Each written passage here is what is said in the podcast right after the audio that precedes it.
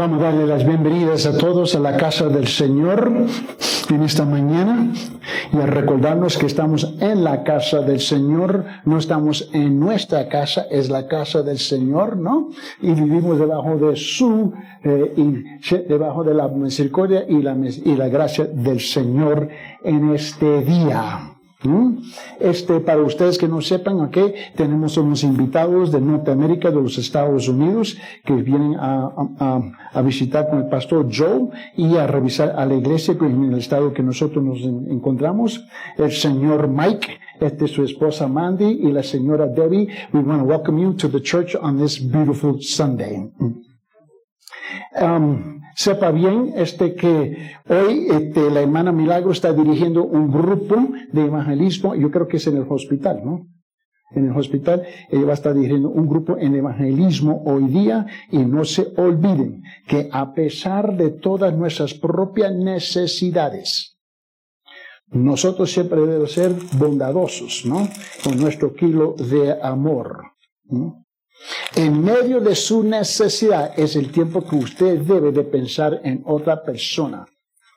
Nuestra falta de fe, egocentrismo, falta de confianza en el Señor es lo que amarra nuestras manos y nuestros bolsillos en siempre ser bondadoso. Debes siempre, siempre pensar en otro. Cuando tú piensas en otro, Dios piensa en ti. Muy bien. So vamos a abrir nuestras Biblias en San Lucas en capítulo 12, del versículo 13 al 21, donde comenzamos una nueva serie de enseñanzas hablando sobre la parábola del necio rico, ¿no? El hombre que tiene riquezas, ¿no? We'll be working in the new parable, a new series, which is going to be in Luke chapter 12, verses 13 to 21. And, um, and you should have a handout, I believe. En esta parábola, Note bien, el Señor ¿no? nos hace saber a nosotros que sea pobre o sea rico. Ambos muchas veces terminan en el mismo lugar de desobediencia con el Señor, distintas razones.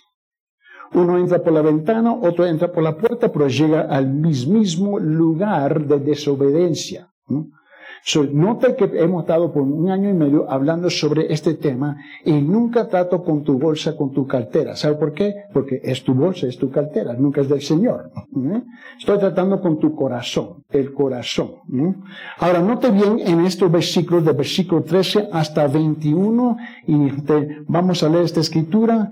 Dice, uno de la multitud le dijo, maestro, dile a mi hermano que divida la herencia conmigo. Pero él le dijo, hombre, ¿quién me ha puesto por juez o árbitro sobre vosotros? Y él le dijo, está atentos y guardaos de toda forma de avaricia, porque aun cuando alguien tenga abundancia, su vida no consiste en sus bienes.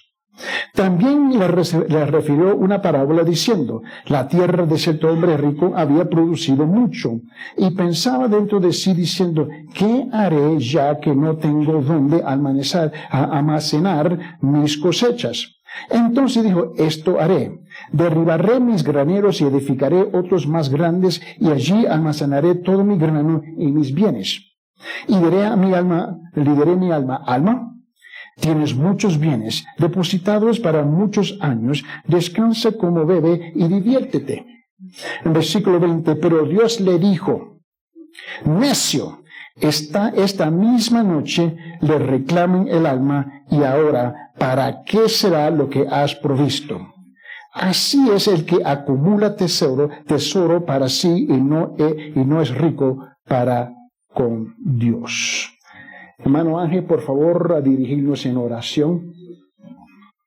Señor, muchas gracias. Te agradecemos que nos hayas regalado un día más de vida, un domingo más de vida, Señor, para poder venir a alabarte, a honrar tu nombre, Señor. Te pedimos en este momento que obres en nuestras vidas. Utilices el predicador, Señor, para sacudirnos en las áreas que lo necesitamos. Te pedimos todo esto en el nombre de Jesucristo. Amén. Amén. En la pantalla tengo el título, la parábola del necio rico, del necio rico.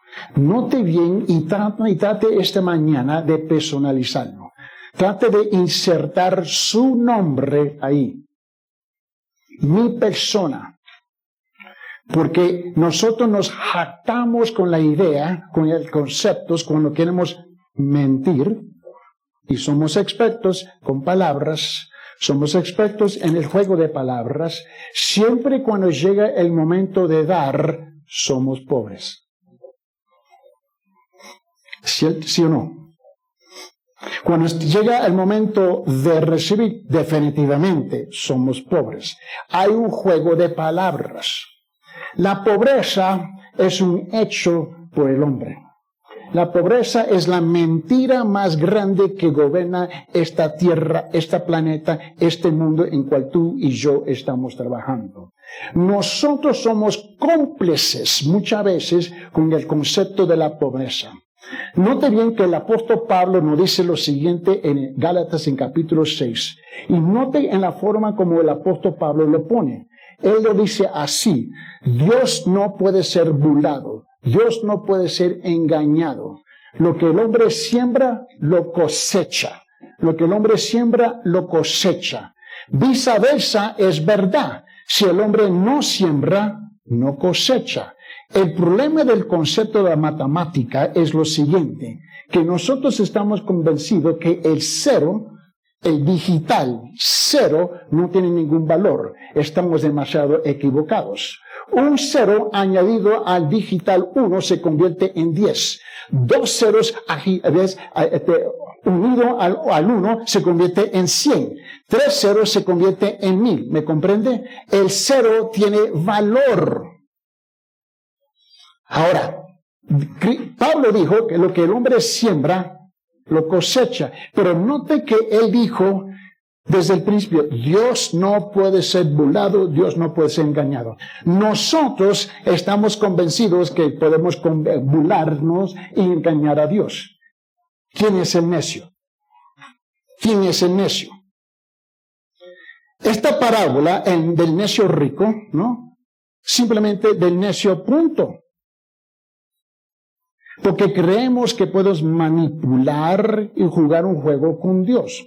El día viernes el pastor Joe estaba hablando en el programa de televisión y él llegó a un concepto donde él dijo, preferimos pedir perdón que permiso.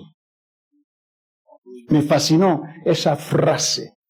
Y ese es el juego que yo voy a pecar a propósito y luego sé lo que estoy haciendo y después le voy a pedir perdón a Dios después, porque Él me entiende. Y nosotros usamos esa frase, Dios me entiende, Dios entiende mi situación como para justificar la mentira o la desobediencia. ¿Mm? Ahora no se preocupe que no, va a tocar sus carteras, sus bolsas, sus cuentas bancarias, sus monaderos. Que, que, ¿Sabe qué? Déjalo en casa, porque es tuyo. Estoy hablando de tu corazón. Estoy hablando de tu corazón. Porque seamos, sea, sea lo que sea, tenemos un juego aquí. Este necio, este rico, ambos, ¿no? Tenía el mismo juego que nosotros tenemos. Nosotros no hemos inventado este juego. Este juego ya tenía, este juego tiene mucho tiempo. Mira bien, Quiero que vea conmigo aquí en la introducción en sus separatas, ¿no? El hombre que tiene riquezas con frecuencia es autosuficiente. Es autosuficiente. Pero hay algunas cosas que debe temer. Ahora, en sus separatas no va a encontrar, pero lo voy a poner en la pantalla. ¿Qué significa autosuficiente? ¿Qué significa ese concepto de autosuficiente? ¿no? Y creo que debe estar en la pantalla, ¿no?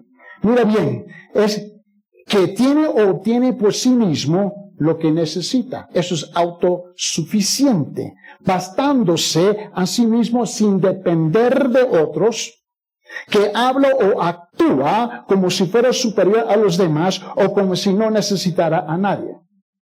In your handouts, you don't have this, but let me say it to you. I'm describing what self-sufficiency is. That's the problem. That's the problem we have as a church. Okay? It's needing no outside help in satisfying one's basic needs, able to or produce everything that you need without the help of other people, having extreme confidence in one's own resources, and one's own powers, speaking and acting in a superior manner to others as if you do not need anybody. autosuficiente.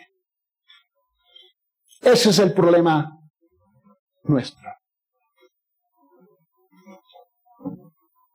Aparte de que mentimos y creamos en nuestras propias mentiras, somos autosuficientes. Le decimos a Dios, Dios, ¿sabe qué? Ayúdame con esto y esto y esto, pero yo me voy a encargar de esto y esto y esto y esto y esto y esto y esto y esto y esto. Y la lista es interminable. ¿Ve el juego que tenemos como seres humanos? Y peor, ese juego es el deporte, uno de los deportes favoritos de la iglesia, la autosuficiencia. Cuando ya no podemos, luego corremos con el pastor, yo, aconsejame, necesito tu ayuda. Y luego el pastor comparte todos los consejos y nosotros ignoramos el consejo. ¿Sabe por qué? Porque somos autosuficientes.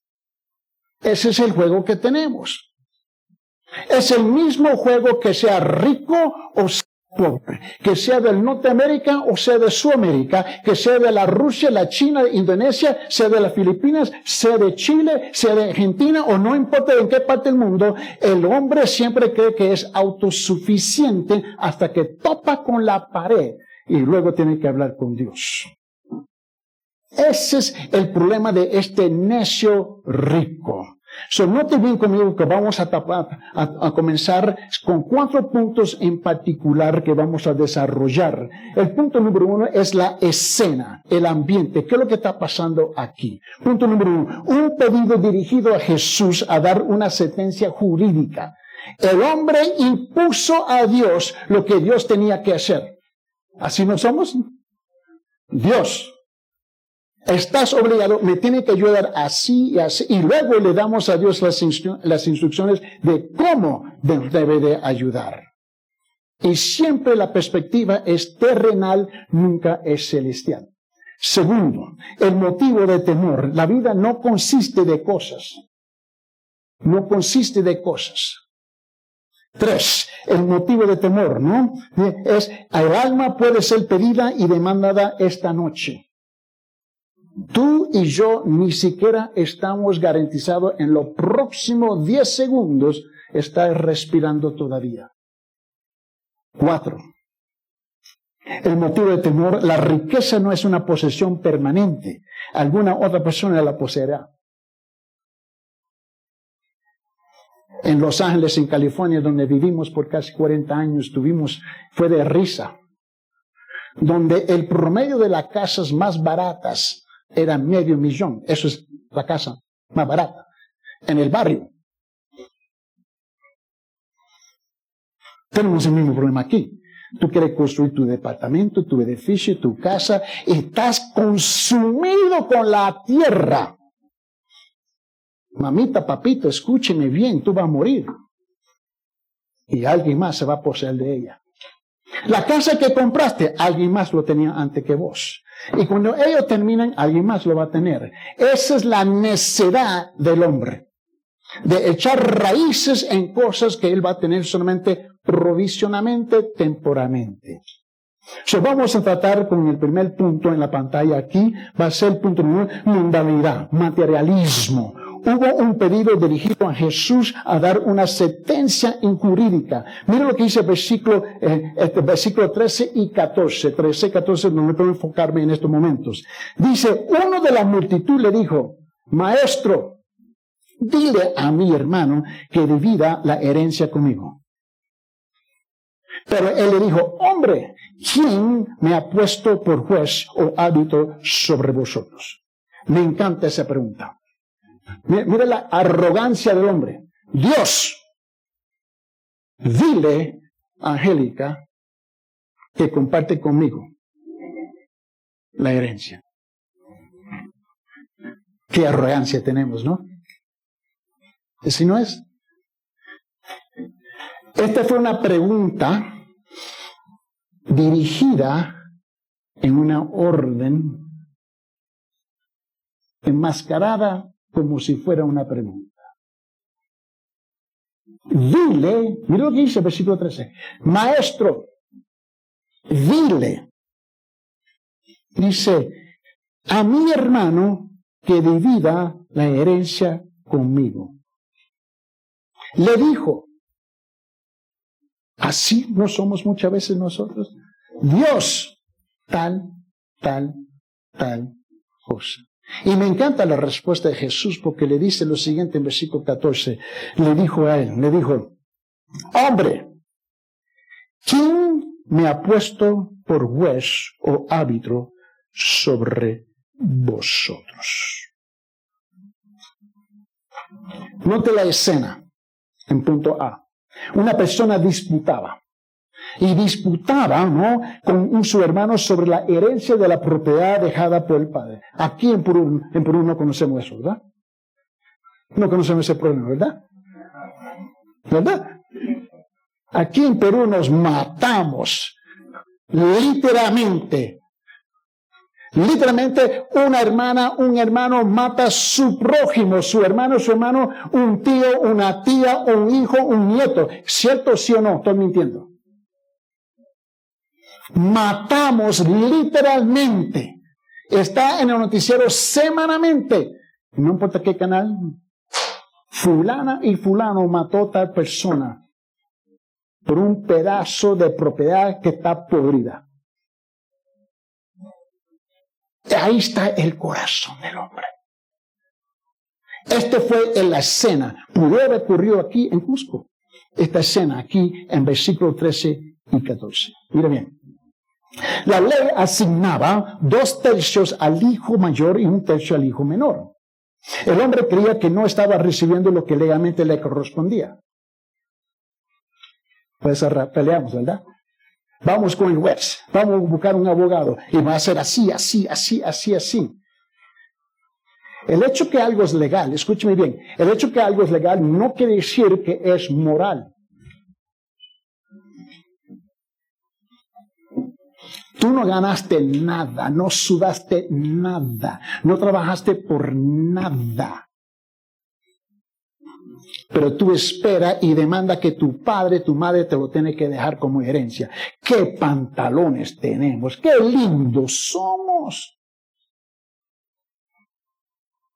Y las leyes aquí en Cusco, en Perú, perdón, Ahora, aunque tú le digas a tu, hijo, tú no vas a recibir nada, pero tus otros hermanos sí, ellos solamente tienen que esperar que tú mueras, que te entierran, y luego la ley de la derecha ir a la corte y demandar su pedazo. En otra palabra, tú no tienes ningún derecho como madre o padre. Es tan corrupto que estamos aquí, que violamos la voluntad de la persona que se lo ganó, a quien se lo quiere regalar. ¿Estoy mintiendo?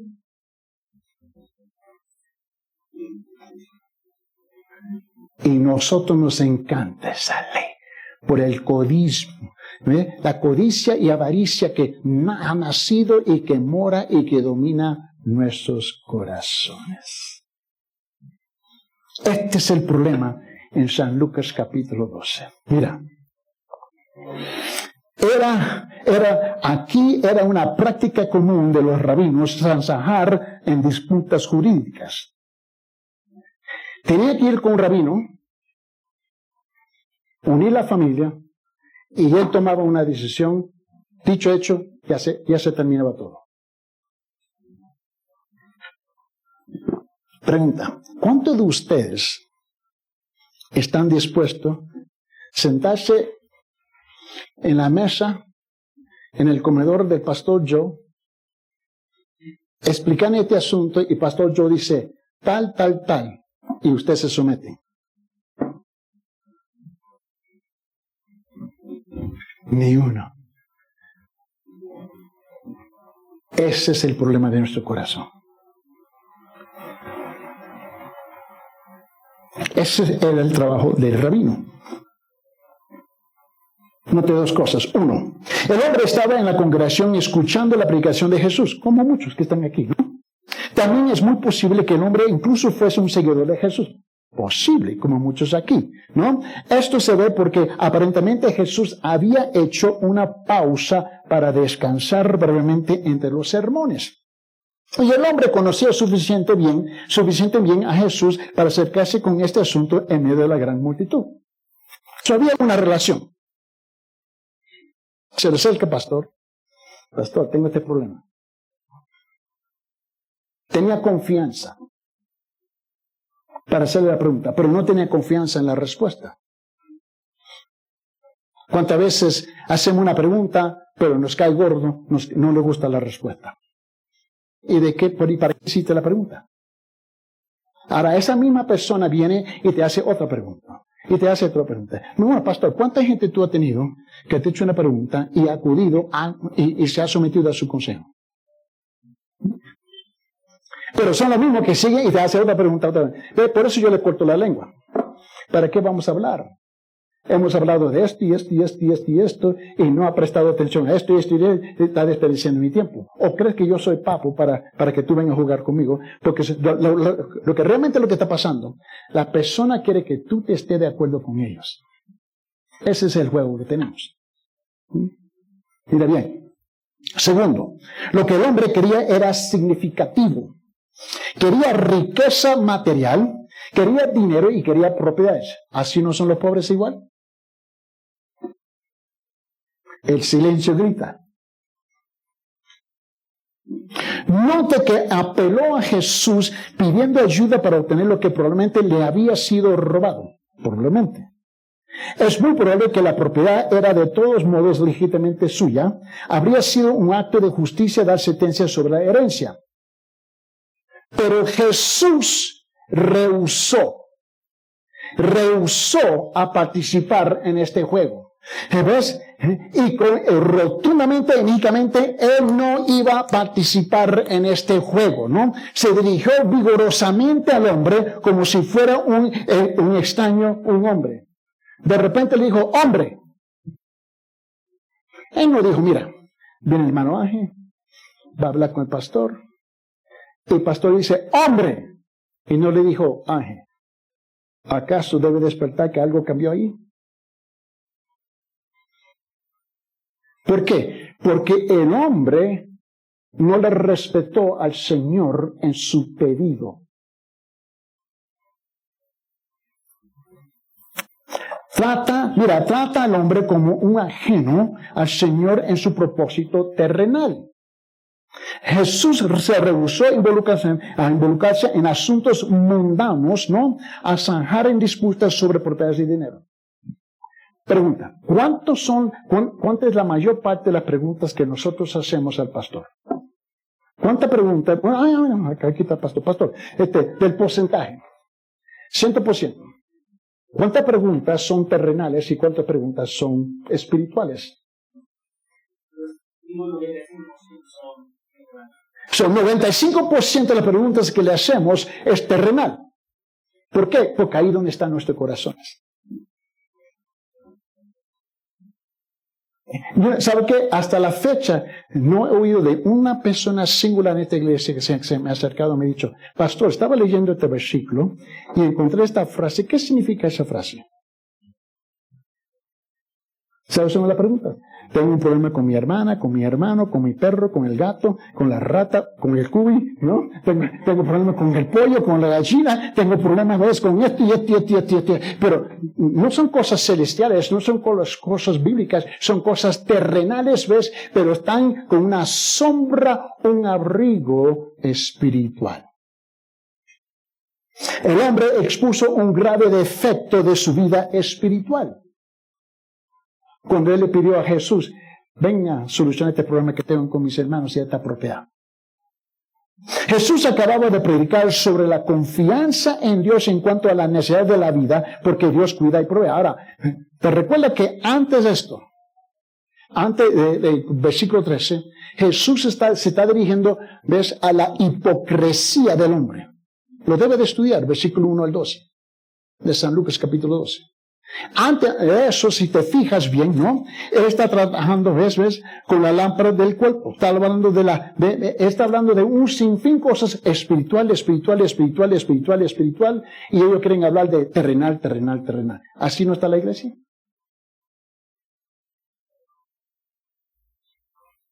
Mire bien. Aparentemente el hombre no había escuchado el mensaje. Ahí está el problema. Físicamente había estado presente, pero sus pensamientos estaban demasiado ocupados con la propiedad y el dinero para oír la palabra y recibir el mensaje. Eh, cuando yo entreno a los pastores, le digo a los pastores, mira, pastor, póngase a la puerta a la salida, hazle la pregunta a cada persona que sale del culto y pregunta, ¿qué es lo que tú predicaste? Y la gente dice, pastor, buen mensaje, gloria a Dios, ungido, gloria a Dios, alabado sea el nombre del Señor. ¿Qué dije? Buen mensaje, pastor, pero ¿qué dije? Porque tu mente no está aquí. Tu mente está aquí. Hace la lista, vamos a hacer la compra, tenemos que lavar ropa, tenemos que ir al mall, tenemos que ir a esto, tenemos que hacer esto y esto y esto y esto. Y no escucharon ni papa. ¿Tú crees que esto es algo nuevo? No, hombre. Piense bien conmigo. Escuchar la palabra que se predica, mira en la pantalla. Escuchar la palabra que se predica, ¿no? No significa que oímos, que oigamos con la palabra, ni que aprendemos de ella. Solamente, o sea, la única cosa que funcionó fue estas dos cosas. Pero la mayor parte de la gente es ruido. Nada más. Ruido.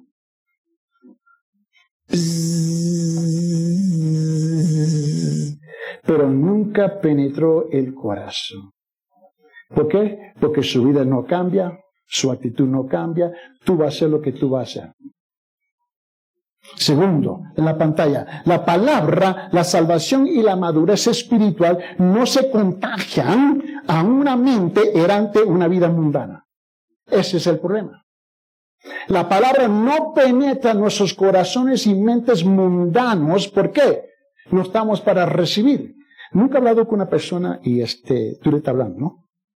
Y este, y la persona te hace una pregunta y tú le dices, y le das la respuesta, y la pregunta dice, y la persona te mira, pero no, no me estás escuchando, no me entiendes. Y le acaba de dar la pregunta, la respuesta, y te siguen haciendo, al momento, nunca tienes esa experiencia que tú hablas con una persona y y no te están escuchando y, te y tú le, le estás dando la respuesta. Así son muchas veces en la iglesia. Somos robots que entramos formalmente porque estoy obligado a llegar a la iglesia el domingo porque estoy obligado. No que yo quiero llegar, voy a llegar para que el pastor no me regañe. Voy a dar la, la cara, la apariencia. Pero mi corazón no está, mi cuerpo está, ni siquiera mis pensamientos están. Por esa razón, la mayor parte de la gente puede estar en el culto y así están. Amén. Así están. Y adentro del corazón está. No entra. Este fue el problema de este hombre rico necio. ¿no? El contraste entre la mente y la actitud del hombre y de, de Jesús es significativo. La mente del hombre estaba puesta en las cosas de la tierra, ¿no? Y del mundo, en propiedades, en dinero, riqueza, egoísmo, etcétera, etcétera, ¿no? Y la mente del Señor estaba puesta en cosas más elevadas y nobles. En la salvación, en la vida, en el cielo, en la eternidad. Esa es la lucha que tenemos que enfrentar de domingo en domingo, en domingo, en domingo, ¿no? Ojalá que el pastor termine a tiempo porque tengo que salir, tengo otra cosa que hacer. Y ese es el día que Dios toca el, corazón del pastor Joe y él va 10 minutos más, 15 minutos más y se están muriendo. Y no escuchan ni papa, nada. Eso solamente están con, a ver, dale pastor, dale, termine, termine, ya pastor, ya, ya. Porque tú no quieres ver que nadie te vea levantarse y salir por la puerta. ¿Estoy mintiendo? ¿Mm? La misión de Jesús no era, escuche bien, la misión de Jesús no era de dar propiedades al hombre. La misión de Jesús no es darte, no es los soles o los dólares. La misión de Dios no darte lo, el materialismo que tú anhela y desea. Ese no es su misión. Tanto, mira, tanto abundante como eterna, las propiedades no son nada sin la vida. Su misión es rescatar nuestra alma de nosotros mismos y de las garras del enemigo. Este hombre no había comprendido nada, a pesar que se sentaba regularmente, seguido, escuchando los mensajes que predicaba Jesús. Es igual en la iglesia postmoderna. Se llena el lugar físicamente con cuerpos y todo el mundo está impresionado. Pero ¿cuántos son discípulos verdaderos de Cristo? Ahora, el otro lado de la moneda, el peligro que nosotros tenemos de este lado, ¿no? Del pastorado, es que nos encanta a contar cuántas narices aparecieron, cuántas personas aparecieron y cuánto dieron. So, ¿ves? Los dos terminamos cómplices en el mismo problema. ¿Me entiendes? Y creemos que si se llena la casa, tuvimos éxito. Ahora, pero ¿cuántos de nosotros somos verdaderos discípulos de Cristo? Feligreses, sí. Llegamos el domingo, ¿verdad? El pastor está feliz, se llenó la, la casa, wow, impresionante. Pero, ¿cuánto vive en la palabra? ¿Me entiende? No, nos hemos trasladado de la, a ver, nos hemos trasladado de la iglesia católica romana, donde se da un, un misilete de, de 20 minutos, tomamos nuestro ejercicio, nos rodeamos, levantamos, rodeamos, levantamos, ¿no? Nos apecinamos, compramos una vela, damos un vellón, y en 20 minutos, 30 minutos salimos a la puerta y nada cambia. Llegamos a la iglesia cristianas y hacemos la misma cosa. Se pregunta, ¿cuál es la diferencia? ¿Ves el juego que tenemos? Entramos seco, salimos seco. Entramos igual, salimos igual. Pregunta, ¿cómo es que tu vida ha cambiado radicalmente en la presencia de la palabra? Y para la mayor parte no pueden decir honestamente que su vida ha cambiado radicalmente. Y este es el problema de este necio rico. Él tenía una meta, una misión. Dios concédeme lo que yo quiero aquí en esta tierra. Ese es el gran problema del mensaje de la riqueza, prosperidad y salud un mensaje diabólico. Pero, ¿sabe por qué es popular en la iglesia? Porque apela a nuestra carne, nuestros corazones, a nuestra codicia, a nuestra avaricia. Y cuando el mensaje apela a tu carne, ¿eh? tú dices, amén, amén. Pero con el mensaje ataca tu carne, Dios mío, Dios mío. Y yo he sembrado la pregunta de qué Dios estamos hablando, porque no puede ser el mismo Dios. mira bien, vamos a punto número dos. El temor de la modalidad, ¿no? En la pantalla. Hablando de egoísmo, eh, egoísmo e indulgencia, ¿no? El motivo de temor, ¿no? La vida no consiste de cosas. Entonces vamos a ver, versículo 15 hasta 19. Versículo 15 hasta 19 dice, y les dijo, Está atentos y guardaos de toda forma de avaricia, porque aun cuando alguien tenga abundancia, su vida no consiste en sus bienes.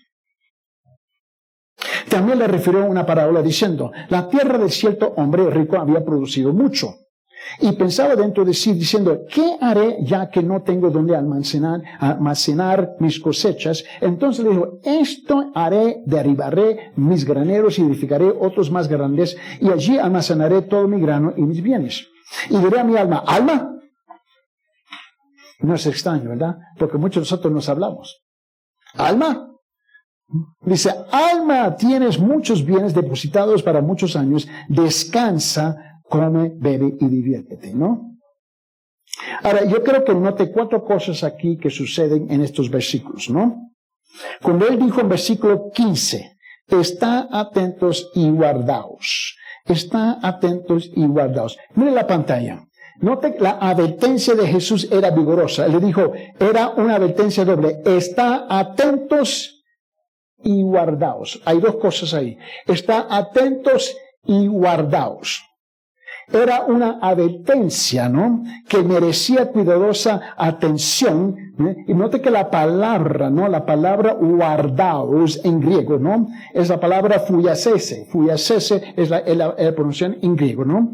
Y que significa cuidarse uno mismo de algún enemigo. En otra palabra, tú tienes que ver las riquezas de esta tierra. Y esto, vas, esto suena chocante. Tú tienes que ver las riquezas de esta tierra, su carrera en esta tierra, su empleo en esta tierra, sus benditos negocios en esta tierra y todo los juegos que nosotros tenemos, ¿no? Como tu enemigo. Nosotros no vemos nuestra carrera como nuestro enemigo, no vemos nuestra educación como nuestro enemigo, no vemos nuestros títulos como enemigo, no vemos nuestros negocios, lo vemos como nuestro mejor amigo y por esa razón invertimos exageradamente horas y horas y horas y horas y horas en ella. ¿Por qué? Porque apela a la carne, apela a mi corazón podrido apela al juego religioso que yo soy un experto en jugar. Ahora, él está diciendo estar alertos y dice guardaos. ¿no? Fuyacese.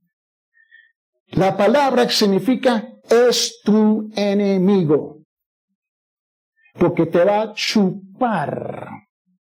Te va a seducir como la rana o el sapito, que lo invitan a una sauna, ¿no? Y él cree que él va a bañarse, está en la playa y no se da cuenta que lo están cocinando.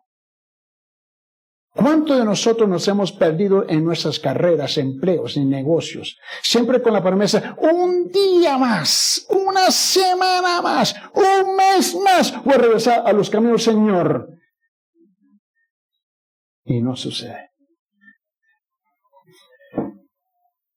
damos la apariencia, aparecemos el domingo para dar la cara, pero nuestras vidas están completamente consumidas por este gran enemigo. Porque este enemigo te ha seducido a pensar que yo estoy en control, yo estoy en control. Yo determino mi destino y tú mismo te has engañado. Mira bien. El gran pecado, punto B, del hombre es la codicia. Ahí está. Este es el gran pecado del mundo, querer tener más y más y más y más y más. Sin embargo, la felicidad y el confort del hombre, ¿no? Su alma su, y cuerpo no dependen de lo que tiene. Muchas personas pobres son felices y se siente bien teniendo el alma y el cuerpo sanos. ¿No me crees? Vete aquí al seguro hospital, donde yo he ido. Vete a cualquier clínica, a cualquier hospital. El dinero no te va a ayudar si Dios ha decidido. Hoy es el día que tú eres parte de esta tierra. ¿Cierto, sí o no? ¿Cuántos de nosotros estamos dispuestos a vender la herencia, el futuro de nuestros hijos, para pagarle al médico, para un tratamiento, y tú terminas extendiendo su vida 30 días, 60 días, un año, pero ese tiempo, ese periodo de tiempo que te han dado el, diagnóstico, que mira, esta cosa no se puede solucionar. ¿Mm? Vamos a decir que el 15 de febrero te dicen, tienes seis meses máximo. Y tú dices, sí, voy a vender mi departamento, voy a vender mi chakra, voy a vender mi propiedad, voy a vender... Y va con el clínico, y va con la clínica, va con el médico, eh, ayúdame, ayúdame. Y tú inviertes miles y miles y miles y miles de soles. Pero ese periodo de tiempo del 15 de febrero, para los próximos seis meses, un año, es un tiempo miserable de puro tratamiento, tratamiento, tratamiento, tratamiento, mientras que estás decayendo, decayendo, decayendo, decayendo. Esa es la tontería del hombre.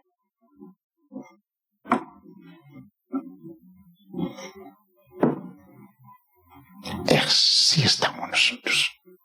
Y estoy hablando de los cristianos. Olvídate de los mundanos.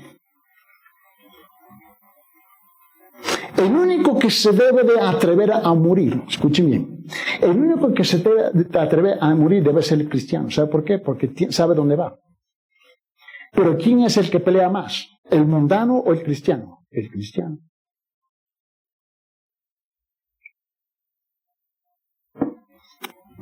la vida no consiste en posesiones.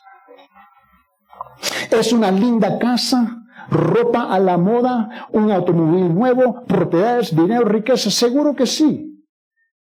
Nada más lindo. Pero todo se va a oxidar, todo se va a acabar. Esa es la realidad. C. Aquí está el problema.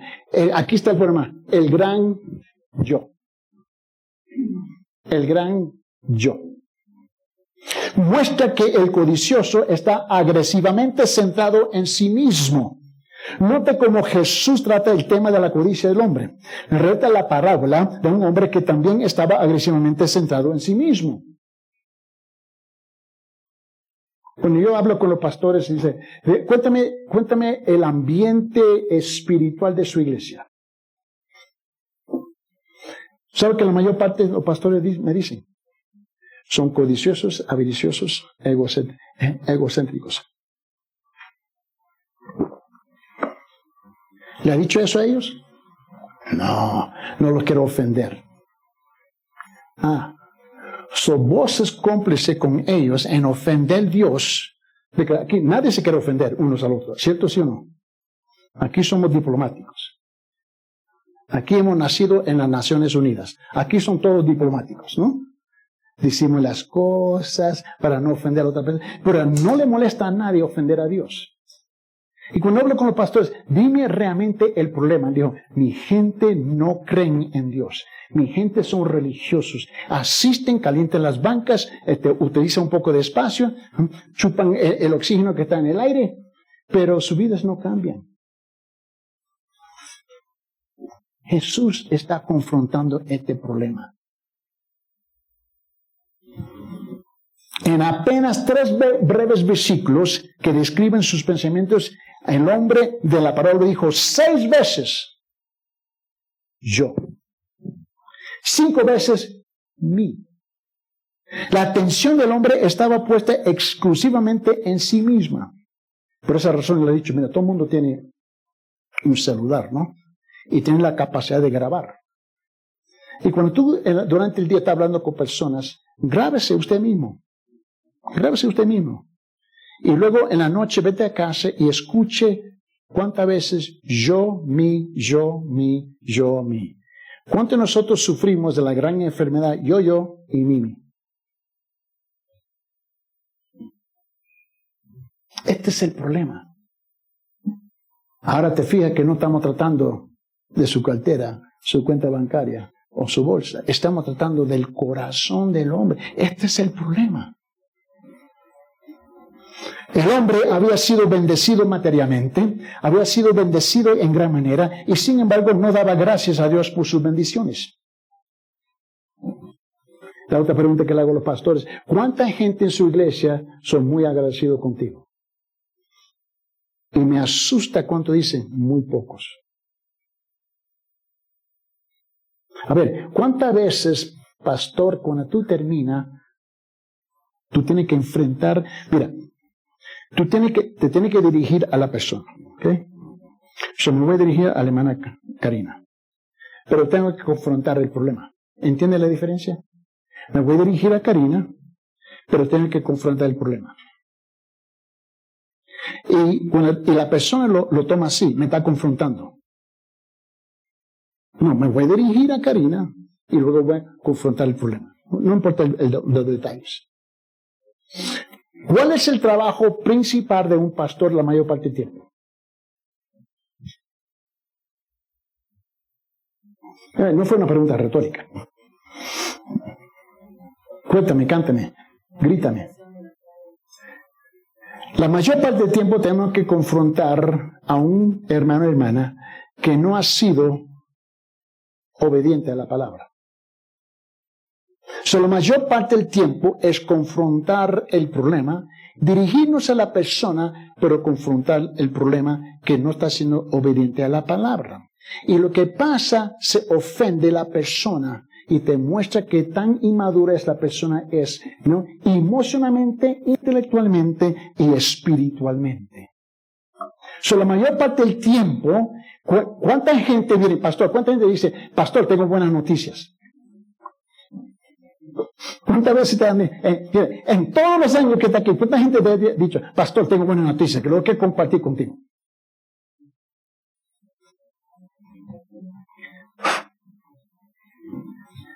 Pero cuántas veces, pastor, tengo este problema. ¿Me comprende? So, tú tienes que entender que la iglesia establece las condiciones, ¿no? De, la relación que va a tener con el pastor. So, la única cosa que el pastor tiene que tratar, la mayor parte del tiempo, no todo el tiempo, pero la mayor parte del tiempo, es problema, problema, problema, problema, problema, problema, problema. Y luego cuando termina en la consulta, ¿cuántas veces dice, Gracias.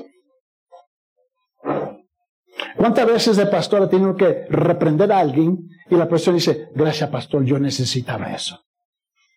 No, se van molestos, se van enojados, se van con sus sentimientos, murmurando debajo de su labio, ¿no? No, así no es. ¿Me comprende lo que estoy diciendo? Este es el problema. Y se nota aquí en esta parábola. Mira bien. Ahora, ¿por qué? Porque él estaba, él estaba perdido en yo, yo, yo, yo, mi, mi, mi, mi. Mire bien. Segundo, el hombre llamó al fruto de la tierra a sus posesiones. Él dijo, mi fruto. Ah, qué arrogancia. Mi fruto y mis bienes. Está como los jóvenes, que tú hablas con los jóvenes, el joven te dice, el joven te dice, es mi vida es mi cuerpo. Yo puedo hacer lo que yo quiero con mi cuerpo, con mi vida. Ah, usted se hizo usted mismo. Ah, ajá.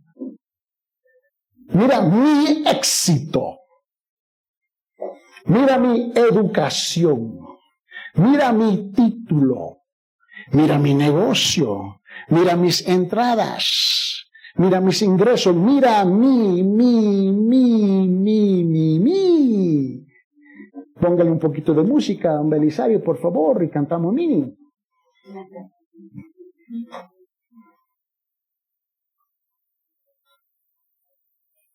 Cuando tenemos problemas, oh Dios, oh Dios te necesito, Dios te necesito. Pero cuando hay chamba, hay trabajo, hay comida en la refrigeradora, hay dinero en la bolsa, mi, mi, mi, mi, mi, mi, mi, mi, mi. ¿No? No te preocupes que no me va a venir el grupo de coro. va a escuchar una rana cantando. Mira lo que dice San Lucas capítulo 12, versículos 17 y 18. San Lucas capítulo 12, versículos 17 y 18. Y pensaba dentro de sí diciendo, ¿qué haré? Ah, qué lindos somos, ¿no? ¿Qué haré? ¿Qué haré ya que no tengo donde almacenar mis cosechas? Entonces dijo, se habló. Esto haré. Esta es la arrogancia del hombre. Esto haré. Yo lo voy a hacer. Derivaré mis graneros y edificaré otros más grandes y allí almacenaré todo mi grano y mis bienes.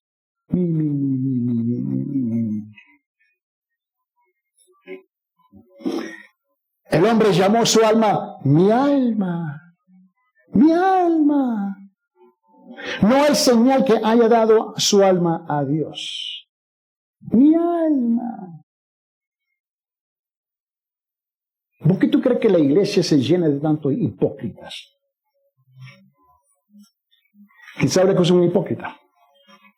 En, la cultura de los griegos era que eh, se conocía un actor, ¿no? Que la película, la telenovela, telenovelas, tú sabes, Aún el noticiero está lleno de ellos. Y un actor era conocido como hipócrita. ¿Por qué? Porque usaba una máscara, jugaba el papel de otra persona que no era, pretendía de ser ese personaje. Eso es lo que significa hipócrita. ¿Me entiende? ¿Y la iglesia está llena de qué? Perdón, permíteme. No se oye. Déjame arreglar mi audífono aquí. ¿Cómo? ¿Cómo se dice? Ah, ok, gracias.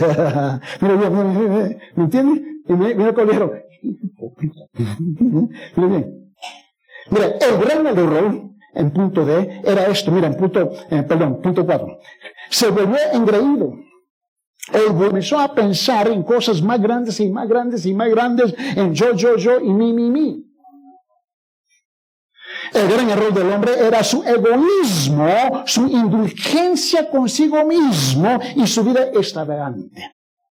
Que el único propósito del hombre era sentirse bien, y aquí somos expertos en sentimientos, tener suficiente para comer y beber y para disfrutar la vida según sus deseos. Note varios consiguientes al hombre de la parábola. ¿Está agarrando la idea? ¿Está captando la idea? Y si nosotros no somos diferentes del mundo, ¿qué estamos haciendo aquí? Si la iglesia no es definitivamente diferente que la cultura, con razón la escritura no tiene ningún impacto en nuestras vidas. Yo no quiero asistir a una iglesia que es como la cultura. Yo no quiero asistir a una iglesia como es el mundo. Para eso me quedo en el mundo. Y es difícil alabar el verdadero Dios vivo y verdadero cuando somos puramente, rotundamente hipócritas en, nuestra, en nuestro acercamiento al Señor. Y la pregunta es, ¿qué impacto tendrá esta palabra en nuestras vidas? Y la presente semana, nada cambia. Somos igual. Somos igual. Y este es el desafío de la iglesia. Tú y yo debemos conocer una verdad. Que cada vez que tú y yo entramos en la iglesia, vamos a tener una confrontación, una confrontación con la palabra. Porque esta palabra no es solamente tinta negra sobre página blanca, esta palabra es el Espíritu de Dios, la voz de Dios que nos está hablando a nosotros. Es la luz iluminando, penetrando la tiniebla del mundo que tú y yo salimos ahora piénsalo bien. Tú y yo estamos en el mundo el día lunes, 24 horas al día. El día martes, 24 horas al día. El día miércoles, 24 horas al día. El día jueves, 24 horas al día. El día viernes, 24 horas al día. El día sábado, 24 horas al día. La influencia del mundo ha permitido, mira, está penetrando en todos nuestros sentimientos y pensamientos. Y luego llegamos por dos horas el domingo, entramos en la luz y es un shock. Automáticamente entrando por la puerta. Nunca encendido la luz y las cucarachas, ¿qué hacen? Comienzan a alabar, aleluya, gloria a Dios. No, hombre, huyen, ¿no? Huyen. ¿Por qué? Porque su mundo es la, es la tiniebla, oscuridad. Dice, ah, no, no reza esa iglesia, pastor tan loco. Ese es otro tema. Pero el asunto es por qué. Porque hubo una confrontación en el momento porque tú y yo nos hemos acomodado, hemos normalizado la, la idea que estamos en, en, la oscuridad, en la tiniebla por tanto tiempo que nuestro ADN espiritual es normal. Y de repente escucha algo que es chocante. Cada domingo tú puedes esperar que va a tener una confrontación y va a ser chocante. Pero ¿sabe lo que quiere la iglesia, pastor? Lo que quiere, hágame sentir bien cómodo, tal como soy. Eso es lo que la iglesia quiere. Este hombre se acercó por una sola razón a Jesús. Dile a mi hermano que comparte conmigo. Él no fue a Jesús y dijo, Señor, dime lo que yo debo de hacer. No le dijo, dile, ordenó. Mira las agallas, los pantalones que tenemos. Le dijo a Dios, dile a Él.